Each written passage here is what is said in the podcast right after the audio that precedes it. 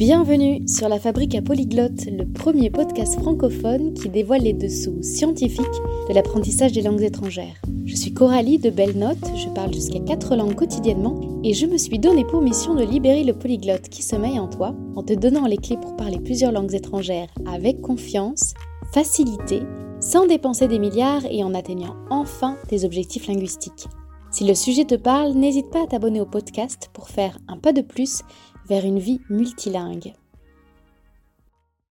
Ravi de vous accueillir toutes et tous pour ce onzième épisode de la Fabrique à Polyglotte. Aujourd'hui, nous allons parler d'un sujet qui prend de plus en plus d'ampleur chaque année. Comment élever un enfant multilingue? Que vous soyez parent d'une famille linguistiquement mixte, parents immigrés cherchant à organiser linguistiquement la maison, ou parents monolingues qui souhaitent donner les meilleures chances de réussite à vos enfants, cet épisode est pour vous.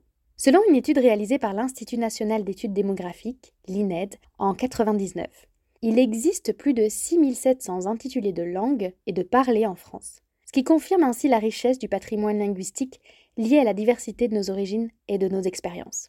Mais cette diversité pose également des défis, en particulier pour les familles qui cherchent à transmettre plusieurs langues à leurs enfants. La tendance est à l'augmentation des familles interculturelles et de plus en plus de parents sont conscients des avantages de l'apprentissage de plusieurs langues dès le plus jeune âge. Et en effet, des études ont montré que l'apprentissage de plusieurs langues peut avoir des bénéfices considérables pour le développement cognitif de l'enfant, en augmentant leur flexibilité mentale et leur capacité à résoudre des problèmes complexes. De plus, être capable de parler plusieurs langues peut avoir également des avantages sur le marché du travail, ouvrir des portes à de nouvelles cultures et perspectives et renforcer les liens familiaux. C'est pourquoi je suis heureuse de vous présenter notre invité d'aujourd'hui, Tetsu Young. Tetsu est un hyperpolyglotte et père de quatre enfants, capable de s'exprimer couramment en cinq langues différentes. En 2015, il a publié un livre intitulé Pampers to Polyglot, Seven Ideas for Raising Multilinguals Like Me, euh, des couches à polyglotte, cette idée pour élever des enfants multilingues comme moi, dans lequel il partage ses conseils et astuces pour élever des enfants multilingues. Au cours de cet épisode, nous discuterons avec Tetsu des méthodes les plus efficaces pour créer un environnement multilingue à la maison et nous répondrons aux questions les plus fréquemment posées par les parents sur ce sujet. Que vous soyez déjà en train de transmettre plusieurs langues à vos enfants ou que vous envisagiez de le faire, vous trouverez des conseils et des idées utiles pour vous aider à réussir. Alors, installez-vous confortablement et préparez-vous à découvrir comment élever des enfants multilingues comme des pros avec notre invité, Tetsu Young. Bonjour Tetsu. Alors, c'est bon? Oui. Bonjour. Bonjour Tetsu, je suis ravie, je suis ravie de t'accueillir sur le podcast. Premièrement, est-ce que tu peux te présenter avec tes mots? Bonjour Coralie, je suis Tetsu Yang. J'ai quatre enfants euh, de 10 ans, 9 ans, 10 ans et 3 ans. Donc, euh, je les élève en, en cinq langues, anglais, français, japonais, mandarin et espagnol. Donc, euh, j'ai décidé que de partager mon expérience et mes connaissances euh, sur l'Internet sous le, handle name, je ne sais pas comment on dit ça en, français, mais de Ask Tetsu. Donc, j'ai une chaîne YouTube, j'ai un Instagram, Facebook et puis Twitter. Donc, euh, vous pouvez me trouver sur Ask Tetsu où je partage des astuces sur euh, comment élever des enfants polyglottes. Oui, handle name, je dirais euh, pseudonyme. Pseudonyme? Et, et c'est un... Ouais? Ouais? Non, je sais pas. c'est ma proposition. En tout cas, c'est un sujet que, j'ai, que je suis très contente d'aborder avec toi aujourd'hui parce que j'en entends énormément parler. Mais avant qu'on aille sur comment tu as, comment vous avez élevé tes enfants, moi, ce que j'aimerais connaître, c'est ton parcours avec les langues comment tu les as rencontrés et comment tu es devenu le polyglotte que tu es aujourd'hui. Oui, merveilleux. Donc, euh, moi, j'ai, je suis né à Hong Kong, mais seulement né là de mon père qui est taïwanais et puis ma mère, ma mère est japonaise. Donc, ils se sont rencontrés à, Hong Kong quand, ils travaillaient là. Mais euh, toute la famille, on est retourné à Taïwan euh, quand j'avais comme huit mois ou neuf mois. Donc, euh, je dirais que j'ai grandi à Taïwan jusqu'à l'âge de 13 ans, euh, où j'ai euh, appris le mandarin japonais avec ma maman. Puis à Taïwan, il y a plusieurs autres langues comme le taïwanais, le hakka. Ensuite, après l'école primaire, je suis venu au Canada, au Québec. Et, donc, voilà la, raison de mon, mon accent québécois. Et puis, j'ai fait mon, mes études secondaires ici au Québec. Puis, entre-temps, j'ai aussi appris l'espagnol en voyageant à l'université j'ai appris euh, un petit peu d'allemand, un petit peu d'italien. Et puis avec les voyages, j'ai appris un petit peu de, portugais aussi. Donc ça fait euh, au total 10, je me trompe pas. Mais aujourd'hui, je dis à tout le monde que moi, je parle cinq langues. Ce sont les cinq que je parle couramment, donc euh, anglais, français, mandarin, euh, japonais et espagnol. Ces cinq langues-là, tu les as transmises à, tes enfants. Et ce que j'aimerais décortiquer, c'est un peu comment vous avez créé cet environnement multilingue, parce que tu as déjà grandi dans une famille multilingue, mais tu es allé un peu plus loin dans ta démarche de transmettre aussi les langues que tu avais apprises aussi et qui n'étaient pas forcément les tiennes au départ. Donc comment vous avez bâti ce projet-là avec ton épouse? Qui a eu l'idée? Comment vous avez un petit peu formalisé le projet de, d'éducation linguistique, on va dire. Oui, donc euh, le concept, je dirais, de base, tout, est selon le modèle de, comment moi j'ai grandi à, à Taïwan. Donc, euh, euh, en parlant une langue spécifique avec une personne. On, appelle ça OPAL, donc One Person, One Language. Donc j'ai parlé, j'ai toujours parlé mandarin avec mon père, euh, japonais avec ma mère, euh, taïwanais avec les voisins, euh, Hakka avec euh, avec la, la, famille, les, les, les, cousins, cousines. Si j'attribue une langue à une personne. Donc aujourd'hui, je fais la même chose avec mes enfants. Je parle toujours mandarin avec les enfants. Mon, épouse est japonaise, donc elle, elle parle toujours japonais avec les enfants. Et puis on vit au Québec, donc euh, ils vont à l'école en français. Et puis on a on a amené une fille au père du Mexique pour leur parler en espagnol. Donc, ça fait quatre langues avec un, genre de structure euh, assez formée. Il y a juste l'anglais que on n'a pas, on n'a pas une stratégie spécifique, mais tant au Canada, ils ont, beaucoup d'opportunités d'entendre l'anglais, de, parler avec euh, leurs amis. Des fois, ils ont des amis euh, anglophones. Et puis, la télé, ben, l'Internet. Ce sont les stratégies de base et en, depuis, euh, pendant les, les mois euh, de printemps et puis d'été, les enfants ils partent au Japon. Donc pour le mois de mai et juin, typiquement ils sont au Japon pour renforcer le, japonais en allant à l'école là-bas, euh, puis avec la famille là-bas. Typiquement, on va à Taïwan aussi pour le mois de juillet à août pour renforcer le, mandarin de la même façon. Parmi les, gens qui nous écoutent, on a vraiment différents types de familles, je vais dire. On va avoir les familles où déjà il y a des couples multilingues, où il y, a, un brassage de langues. Tu as les familles où ce sont des francophones qui sont dans un autre pays, qui sont en train de savoir comment je mixe la langue du pays d'expatriation et le français. Et tu as des familles qui sont, parlent seulement français, mais qui déjà ont l'idée que ah, il faut que je mette mon enfant dans une crèche euh, anglaise, ou déjà qui veulent créer un environnement multilingue, même si eux-mêmes se sentent bloqués parce qu'ils ont l'idée qu'un enfant est plus capable d'apprendre une langue que eux-mêmes le sont. Avec cette idée-là en tête, qu'il y a toutes ces familles-là qui nous écoutent, comment est-ce que tu conseillerais de créer un environnement multilingue à la maison pour ces familles-là? Des idées, euh, il n'y en manque pas. Euh, c'est souvent les ressources, soit en, argent, soit en temps. Donc, euh, chaque famille a, son contexte naturel, évidemment. Et, donc, il n'y a pas une stratégie qui, fit pour tout le monde, disons. Pour nous, ce qu'on a décidé de faire, c'est vraiment essayer de passer cet environnement pour qu'ils utilisent la, la, langue naturellement. Donc, c'est ce que je conseille toujours aux, parents, de voir qu'est-ce qu'ils ont comme ressources et qu'est-ce qu'ils peuvent faire et c'est quoi les langues qu'ils visent euh, pour que les enfants y apprennent. Quoi. Essayer de créer un environnement où ce qui, vont utiliser les langues de façon spontanée, de façon naturelle et qui soient quasiment obligés de les utiliser. Comme nous, on a, on a décidé de, d'employer une fille au du Mexique. Les enfants, s'ils veulent jouer avec la, la, fille au père, ils sont obligés de parler espagnol. Donc, euh, c'est comme ça, ben, ils pensent pas à ça, mais ils savent que avec Diana, faut parler espagnol et puis c'est comme ça, ils l'utilisent de façon naturelle. Avec moi, c'est toujours en mandarin. Même s'ils savent que je parle les autres langues, on crée une habitude dès leur naissance de, de parler seulement mandarin avec papa. Donc, euh, moi, je dis toujours, autant que possible, vous allez comme, parler exclusivement avec euh,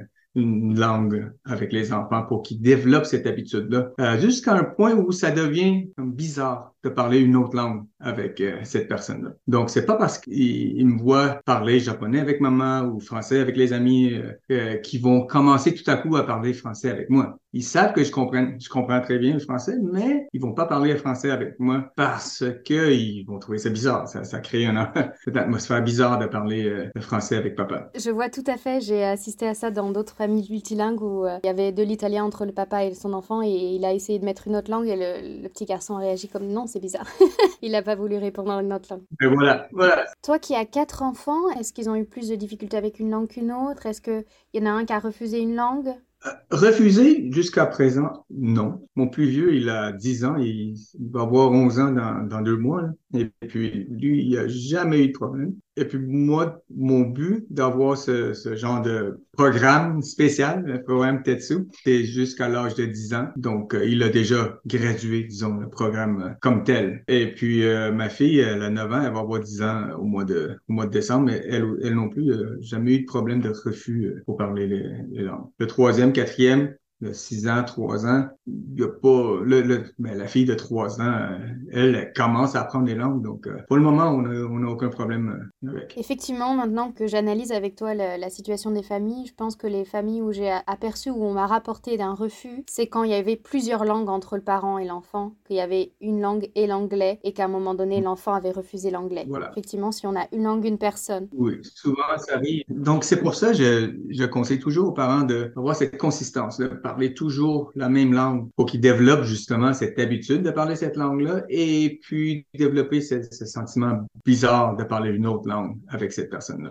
Donc, il faut vraiment qu'il y ait une association forte entre la langue et la personne. Sinon, si on donne un choix aux, aux enfants, ben, ils vont choisir ce qui est le plus simple, le plus facile pour eux, parce qu'ils ne connaissent pas vraiment les avantages pour parler plusieurs langues à cet âge-là. Une question qui est énormément posée, et euh, je pense que là, c'est juste pour rassurer les parents. Est-ce qu'ils mélangent les langues et est-ce qu'ils mettent plus de temps à apprendre à écrire? Il y a beaucoup de recherches sur le retard du développement de linguistique pour les enfants. Et, à ce que je sache, euh, il n'y a aucune étude qui démontre définitivement qu'il y a un retard, qu'il y a un range, disons, normal.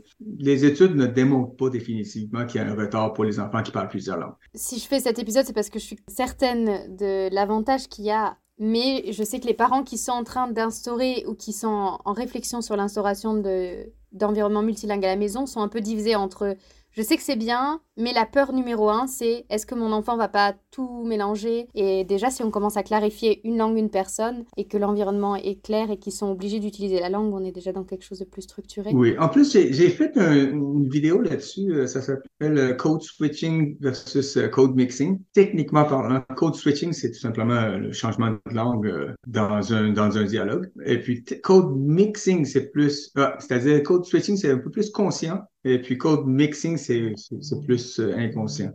Donc, euh, les, les, enfants de 2 à 3 ans, souvent, ils font ça. Ils vont mélanger les langues dans un paragraphe, même dans une phrase. Mais c'est pas euh, des choses à se, se préoccuper. Ça, ça, ça, va, ça va se régler dans une question de mois, peut-être un an. Les enfants, ils vont catégoriser chaque langue avec la personne et puis là, ils vont, ils vont pouvoir faire des, des canaux dans, dans leur tête. Quoi. Mais c'est bien de le rappeler pour rassurer parce que euh, tu me diras pour le Québec si c'est le même cas, mais en France, il y a comme une sorte de pression à la fois pour les instituteurs de suivre un programme scolaire, à la fois pour les parents et les grands-parents de vérifier que l'enfant il arrive bien à maîtriser tout, ah, tout ce qui est écrit dans l'année.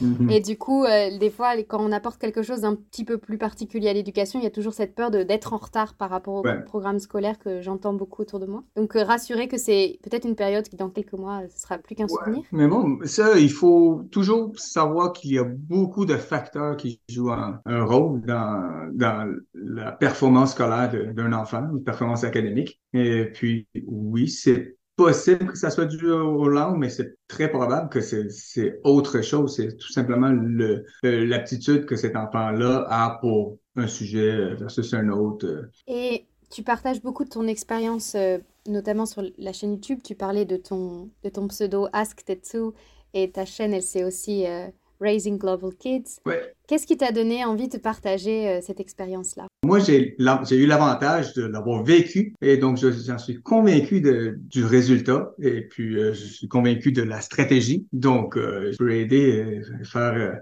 un monde meilleur, pourquoi pas. Et ta stratégie, justement, au cours de ces dix dernières années, est-ce qu'elle a changé ou est-ce que vous, ce que vous avez mis en place à la naissance de ton aîné, c'est encore ce que vous appliquez aujourd'hui? À part la, la pandémie qui, qui, nous ont fait changer un petit peu la, la stratégie en ce qui concerne aller à Taïwan. On n'a pas pu aller à Taïwan pour les trois dernières années. Le reste, euh, rien n'a vraiment changé. On applique les mêmes choses pour les, les, la même stratégie pour le premier comme le, le, quatrième. Si je te pose la question, en fait, mes deux précédentes questions, elles sont liées. C'est que parmi les gens qui partagent, et il y a comme deux profils, Mhm. On va dire, il y a les experts qui savent un peu, qui sont euh, confiants de leur stratégie et qui vont partager, qui semble être le cas pour toi. Et il y a le profil un peu comme moi d'apprenants qui disent je partage parce que je sais pas faire et du coup, en partageant avec d'autres, profitant de l'intelligence collective, je vais développer mon savoir. Ah. Tu vois, donc c'était pour savoir si toi, en commençant, tu voulais avoir les retours d'autres parents euh, ou si tu avais déjà l'expérience de ta propre éducation? Non, c'est sûr que je, je, fais les deux.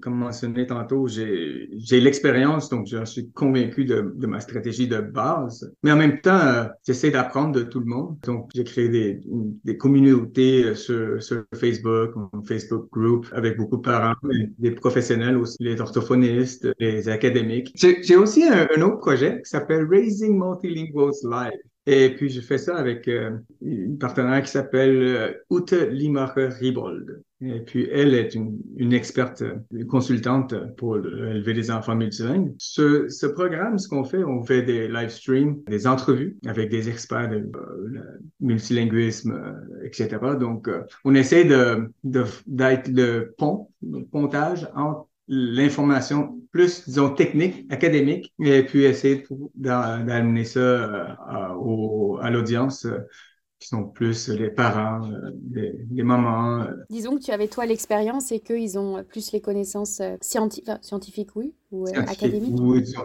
ouais, voilà. Donc, il, y a des gens qui ont la théorie et puis moi, j'ai eu la pratique, mais en même temps, j'essaie de, de, combiner les deux pour, pour encore optimiser ce que, ce que je connais, ce que je fais. Et l'erreur les, ou les erreurs les plus courantes dans les familles monolingues au moment où ils instaurent les langues, qu'est-ce que c'est? Ben, il y a plusieurs, euh, je peux en nommer euh, quelques-unes, mais pour commencer, je crois que ce qui est le plus important, c'est de, de bien évaluer son, contexte, ses ressources. Euh, si on veut que, son enfant parle huit langues, il faut savoir qu'il y a un coût à ça. Et puis les attentes pour chaque langue aussi, faut, pour que ça soit réaliste, on peut pas s'attendre à qu'un enfant parle 4, 5, 6 langues et puis tout parfaitement comme, comme un natif. Ça, c'est la première des choses. Ensuite, ce que tu avais dit tantôt, un parent qui, qui, change beaucoup les langues avec les enfants, ça augmente les, les risques, disons, de refus. À part cela, ne pas mettre trop de pression sur les enfants parce qu'ils ne comprennent pas, les enfants, que c'est, pour leur bien. Plus tard, c'est important de parler euh, le mandarin parce que donc euh, ça c'est un enfant ne comprend pas ça. Euh, donc euh, on essaie de rendre ça le plus le plus facile et naturel euh, pour pour que l'enfant il, il, parle ces langues-là de façon spontanée et naturelle. Est-ce qu'il y a un âge maximum par exemple si une personne a un enfant de 4 ans, c'est trop tard pour introduire d'autres langues? Non, absolument pas. Si on parle du côté capacité, il n'y a aucune différence pour apprendre des langues. Bon, ben, gros astérisque à ça, évidemment, parce qu'on on voit, tout le monde voit que les enfants, ils apprennent plus vite et puis euh, le résultat, il est, toujours meilleur quand on, commence plus tôt. Donc, je propose toujours euh, de commencer le plus tôt possible. Mais est-ce que ça veut dire que à 10 ans, 15 euh, ans, 20 ans, ils n'ont plus cette possibilité-là? Non, pas du tout. C'est juste l'approche change beaucoup. Et euh, j'ai été surprise parce que tu as choisi une limite de 10 ans et une autre famille multilingue que je connais a aussi mis une limite du, des 10 ans pour leurs trois enfants. Eux, ils sont français. Ils ont choisi d'éduquer leurs enfants que en anglais, en se disant à 10 ans, le niveau de mon enfant sera, sera potentiellement supérieur au mien, puisque je ne sais pas euh, une langue dans laquelle j'ai évolué. Donc les enfants ont un très beau niveau d'anglais. Euh, j'ai deux questions. La première, c'est toi, pourquoi tu as choisi cette limite de 10 ans? À quoi ça correspond? Et qu'est-ce que tu as prévu après? Et cet exemple-là, qui est de plus en plus courant des familles qui transmettent une langue seconde, qu'est-ce que tu en penses? Ouais, 10 ans, 10 ans, c'est approximatif, évidemment. Et puis c'est selon l'enfant, j'imagine. On dit en 10 ans et 12 ans. J'aurais aimé, disons, continuer beaucoup de choses jusqu'à l'âge de 12 ans. C'était mon idéal, mais mon code base, c'était 10 ans et, de fait, c'est ce qui, c'est ce qui arrive. C'est aussi les, restrictions euh, de notre contexte. Euh, nous, ce qu'on faisait à toutes les toutes les années, au printemps, les enfants ils vont au Japon euh, pour renforcer l'anglais, le japonais et ensuite à Taïwan comme j'ai dit tantôt. Mais rendu à l'âge de 10 ans, 11 ans, 12 ans, euh, là, on commence à se préparer pour euh, l'école secondaire. Donc, on peut pas partir trop tôt du Canada. Euh, on veut qu'ils finissent leur année scolaire ici pour bien finir l'année avec des bonnes notes pour pouvoir se préparer pour, le secondaire. Donc, c'est plus ce, côté-là qu'on a décidé à 10 ans, on va arrêter activement ces programmes. Ils vont continuer à parler mandarin avec moi. Ils vont continuer à parler japonais avec maman. Ça peut être 9 ans, 10 ans, 11 ans, mais pas trop tôt parce que les langues ont, ont besoin de plusieurs années pour que les langues restent. Parce que combien de fois on a entendu des histoires où ce que un enfant a grandi, euh, disons, jusqu'à 6 ans euh, en Espagne, euh, il parlait parfaitement espagnol et puis sont revenus en France et puis il a tout perdu. Mais moi, je crois qu'à 10 ans, même si on arrête de parler mandarin avec mon, enfant, il va toujours garder ça pour le restant de ses jours. Ça a été le cas pour moi. Je suis parti de Taïwan à 13 ans et puis j'ai pas parlé mandarin jusqu'à l'âge de 29 ans quand je suis retourné en Asie. Et, puis euh, ça m'a pris quelques jours pour reprendre mon niveau que j'avais. Mon niveau de mandarin, il reste au niveau d'un enfant de l'âge de, de, 13 ans, mais c'est assez élaboré. Je, je peux vivre à Taïwan sans aucun problème aujourd'hui. Et puis, si jamais je décide de travailler à Taïwan, je pense que je, pourrais le faire. Donc, euh, c'est ça que je veux dire, cette, cette base, cette fondation est faite. Est-ce que j'ai répondu à la première question. La deuxième question, c'était quoi? Tu me diras si c'est quelque chose que tu observes aussi. Moi, je vois de plus en plus de familles multilingues autour de moi, et notamment des gens qui transmettent des langues qui ne sont pas leur langue maternelle. Est-ce que tu penses que quelqu'un qui n'a pas grandi dans un contexte multilingue, voilà, quelqu'un qui aurait appris euh, l'anglais à l'école, mais qui a un bon niveau, peut le transmettre à son enfant? Est-ce qu'on peut transmettre une langue seconde à son enfant et créer à, la maison un contexte multilingue comme ça? La réponse simple, c'est oui. Euh, d'abord, il faut comprendre qu'il y a un, comment on appelle ça, un trade-off euh, ben, il y a un risque, évidemment. Il y a, il y a un coût à ça, disons. Euh, c'est que je pense que j'ai pas abordé ce sujet encore, mais c'est très important que dans toutes ces, dans tous ces efforts-là pour euh, essayer d'inculquer cette façon de penser, d'apprendre une langue aux enfants, il faut jamais oublier que la communication, c'est d'abord le plus important. Et puis, ce qu'il faut faire, c'est créer un lien avec les enfants. Euh, cette relation euh, de base de confiance euh, qu'on veut créer avec, l'enfant, c'est très, très, très important. Donc, euh, si euh, en parlant une deuxième langue, tu crées d'endommager ce, ce, lien, cette relation-là, je, je suggère de ne pas faire ça. Moi, j'ai un niveau assez élevé en mandarin je suis confiant que je peux créer ce lien avec les enfants, donc je n'ai aucun problème de, le faire. Euh, mais même si on parle bien une langue, ça veut pas dire qu'on peut toujours s'exprimer, vraiment avoir un dialogue cœur à cœur avec les enfants. Euh, et puis si c'est le cas pour vous, moi je pense que c'est mieux de rester dans la langue euh, maternelle. Et puis et puis employer quelqu'un d'autre pour, pour ces langues-là, que ce soit une éducatrice ou euh, comme chez nous, euh, une gardienne. Euh, je conseillerais plus ça. Je, reviens à tes enfants. Entre eux, quelle langue ils ont choisi? Est-ce qu'ils utilisent plusieurs langues pour se parler entre eux? Oui, ça, c'est aussi une question que j'ai très souvent, j'ai même fait une vidéo là-dessus. Ça, ça a évolué un petit peu ces dernières années. Disons que jusqu'à l'âge de peut-être 7-8 ans, pour mon plus vieux, ça a été le japonais qui était la langue euh, principale. Je ne sais pas pourquoi, mais mon hypothèse, c'est parce que c'est la langue de maman. Et puis c'est la langue avec laquelle ils vont euh, s'exprimer le, mieux leurs émotions. Je pense que c'est à cause de ça qu'ils vont qu'ils parlent toujours en japonais, même s'ils ont grandi au Canada. Dans la maison, ils parlent toujours japonais. Et puis dernièrement, ce qui s'est passé, c'est que euh, le mandarin, euh, pas le mandarin, l'anglais a pris un petit peu de, le dessus. Quoi, l'anglais, parce que c'est une langue minoritaire ici, ils parlent toujours en français à l'école. Moi, je croyais que ça allait être français parce que c'est la langue de, ici euh, dans la communauté. Mais c'est de fait, c'est l'anglais qui a pris le dessus un petit peu plus dernièrement. Ça, c'est vraiment si c'est juste entre eux. Mais s'il y a d'autres mondes, d'autres personnes autour, disons, si la gardienne est là, ils vont parler en espagnol avec la gardienne, ils vont aussi parler en espagnol entre eux pour que tout le monde comprenne. Euh, s'ils sont avec moi en mandarin, ça, ça sera en mandarin entre eux aussi. Donc, naturellement, ils vont utiliser la langue qui est le plus appropriée euh, pour la situation. Oui, c'est un sujet, je suis toujours curieuse de le savoir parce que je sais que souvent, bah, ça dépend de l'âge et ça dépend en fait de la relation entre frères et sœurs, mais souvent quand ils, connaissent une langue de plus que les parents, pour avoir un peu leur euh, jardin secret entre frères et sœurs, des fois ils utilisent la langue qui est la moins maîtrisée par les parents pour avoir un petit peu euh, cette, cette, euh, pas privacy, cette intimité entre ces secrets. C'est dommage, mais parce que dans notre cas, ils ne connaissent pas de langue que, que, que moi je connais pas. Encore. Encore. Peut-être un jour, ils vont apprendre l'arabe entre eux, puis euh, ils, vont, ils, vont, ils vont avoir leur langue de secret. Mais pour le moment, non, ils n'ont pas cette, cette chance-là. Tu mentionnais le fait d'avoir cette relation de confiance, et effectivement, il y a quelque chose de délicat à trouver entre je donne à mon enfant les meilleures chances de réussite dans le monde, mais j'en fais pas un saint chavant que je pressurise et que je fais vivre dans le, dans le stress, donc il y a un équilibre à trouver. Vous, comment vous avez déterminé cinq langues et quel est selon toi le maximum qu'un parent devrait donner au-delà duquel c'est trop compliqué? Ouais. Oui, c'est une très bonne question. Euh, pourquoi cinq langues?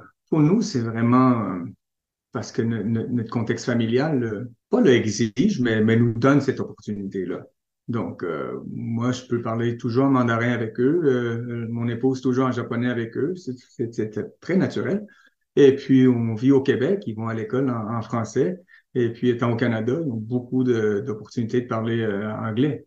La seule chose qu'on a introduit vraiment artificiellement, c'est l'espagnol.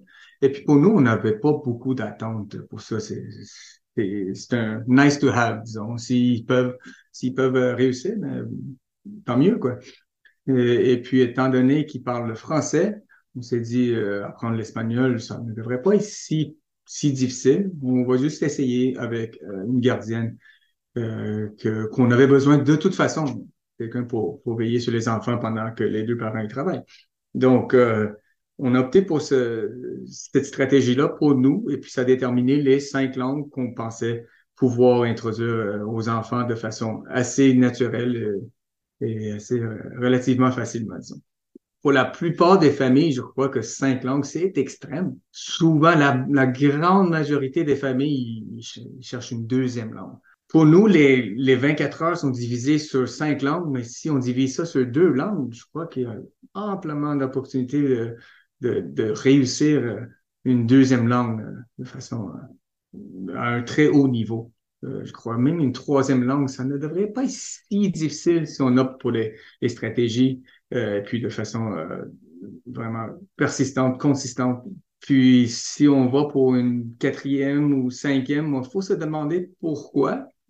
Et puis aussi se donner des, objectifs réalistes, des attentes qui, qui fit avec la réalité. Donc, c'est ça que, que je dirais aux parents. C'est quoi le maximum? Ça dépend toujours euh, de ce que, de ce que vous attendez pour, les, pour ces langues-là. Pour nous, cinq langues, déjà, c'est, je vois une grande différence euh, entre les langues.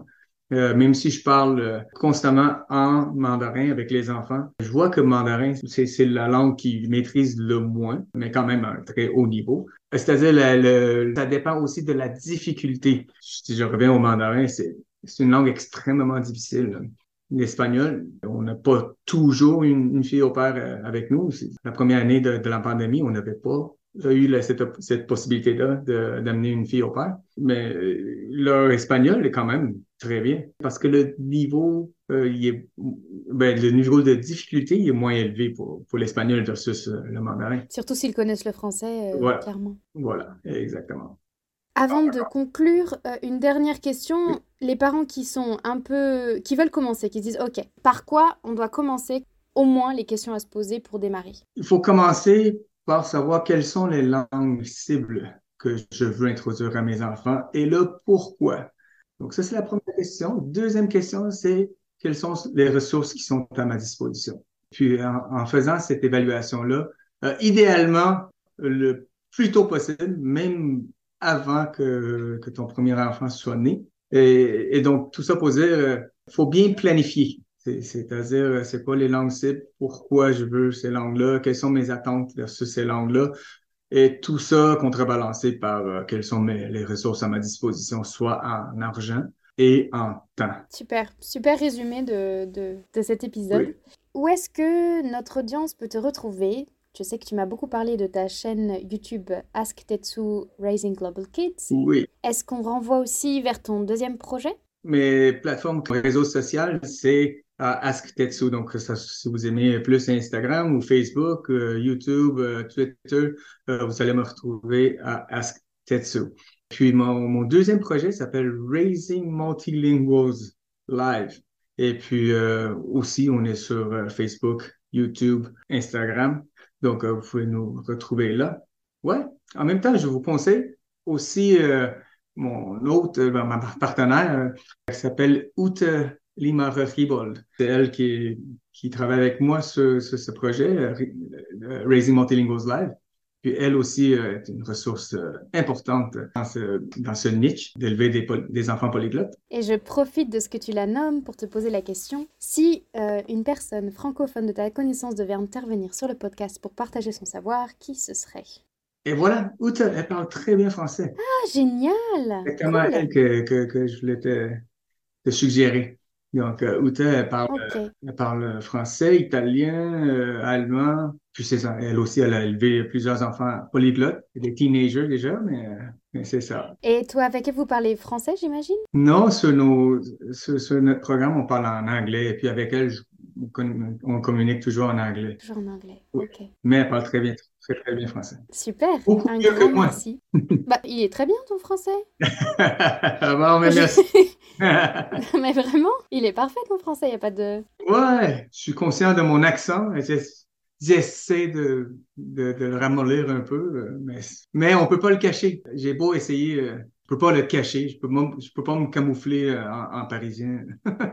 Alors, je, te, je, te, renvoie à l'écoute du dernier épisode de La Fabrique à Polyglotte. Donc, entre Steve et toi, il y a eu un épisode avec Catherine Angus sur la discrimination linguistique. Parce que tu devrais être fier de ton accent, de ton parler, ça raconte... Non, non, je suis fier, non, non, non. L'accent parisien, c'est pas le plus beau du tout. Hein. Il n'y a pas une supériorité parisienne.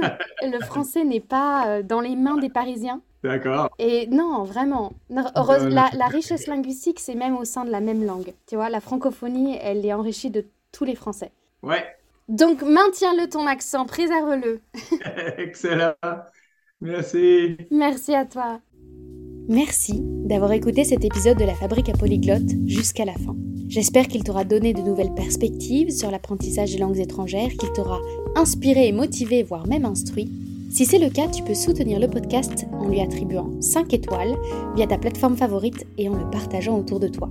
Et si tu as des questions ou bien l'envie de rebondir sur le sujet du jour, je t'attends dans l'espace commentaire disponible sur certaines applications. Pour recevoir encore plus d'astuces et de conseils concrets pour passer à l'action, inscris-toi à notre newsletter hebdomadaire disponible sur www.belnote.co. Le lien sera situé dans l'espace de description. Sur ce, je te souhaite de belles conversations en langue étrangère et je te dis à bientôt pour le prochain épisode.